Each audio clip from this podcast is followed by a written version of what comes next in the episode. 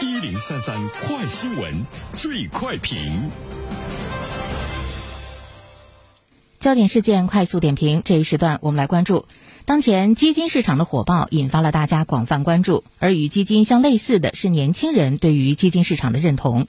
基金逐渐成为了年轻人的社交工具。有数据表示，新基民当中一半以上是九零后。那么对此，我们有请本台评论员袁生听听他的看法。你好，安然。嗯，现在呢，基金、年轻、社交已经呢是成为呢热词儿哈。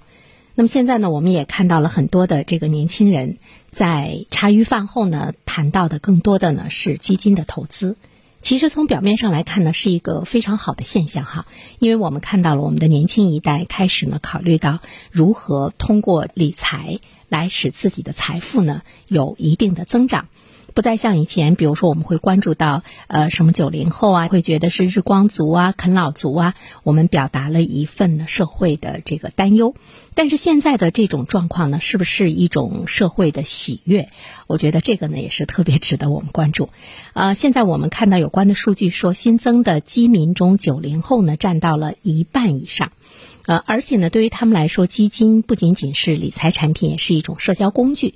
那么，所谓社交，大家都是耳熟能详了，就是变成了人和人之间交往的这样的一个平台。所以说呢，我们看到呢，这个因为投资基金走到一起的年轻人，他们呢通过这个网络啊，在这些平台上呢，大家呢会谈各种各样的事情，比如说有相亲，呃，有呢征婚，还有呢是自发的在微博上为一些基金经理组建。了全球粉丝的后援会，他们有一种相互交流的平台，至此呢，成为关于理财方面的好朋友。呃，在这个社交平台上呢，会有意见领袖，大家比较看好的这些基金经理，还有呢，在基金的投资上目前呢小有成就这些同行人，那么他们的言语、他们的推荐。他们的判断，他们的方向，都成了很多人呢参考的标的。同时呢，大家呢也会呢不断的去跟从。所以说呢，目前的基金投资的热潮也成为了一个社会的热点。那么在这个状态中，其实我还会看到的一种现象呢，就是大家会是比较热情的去呢。评价啊中的一些经理的业绩啊，业绩好的呢已经呢被捧上了天，业绩呢一般的呢也呢会呢受到呢批评，甚至于呢这个斥责。我呢是常年持有一个基金，这个基金一般来说呢我看呢是比较稳健啊，它的这个基金经理的风格呢也是比较喜欢。但是呢在最近一段时间的基金呃走势大好的状态之中，这支基金并没有呢走出特别好的成绩。于是呢我看到呢。呃，这位我心中的明星的基金受到了年轻人的一种呢这个贬斥，这是一种什么样的现象？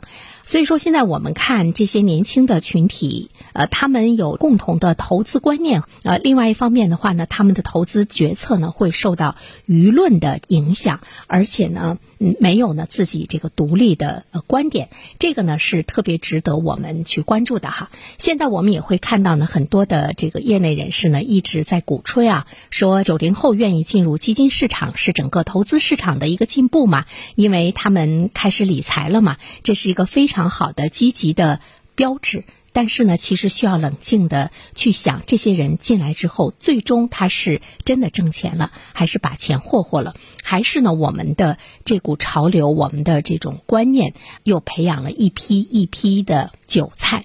割韭菜，我想大家呢已经是非常熟悉了。其实从投资理财的角度上来讲，无论你是选择股票还是选择基金，在某种程度上来说呢，我们都应该有足够的市场认知和自我的判断能力。这个呢是你购买基金的一种比较好的方式，因为购买基金呢还是有着呢。巨大的风险。那么，对于今天的这些年轻人们来说，那你要有真正的理财的思路，还有呢这个逻辑，才可能在理财市场场上呢取得较好的发展。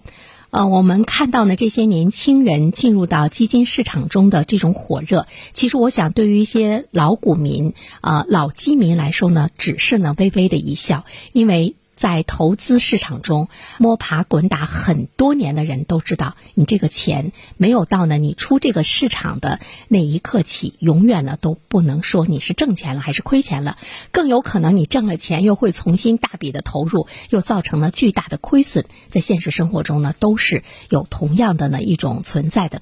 所以说呢，年轻人蜂拥而至进入基金市场，当然是因为基金市场的红火。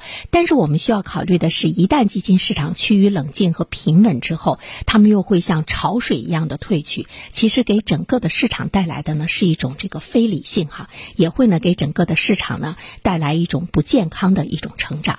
最后呢，我想说的一句话就是：无论这个时代怎么样前进，太阳底下没有新鲜事。最终我们还是要说，投资有。风险入市需谨慎。好，来人，好，感谢原生。各位听友，大家好，感谢始终如一收听原生评论。不知道你是否听过原生读书？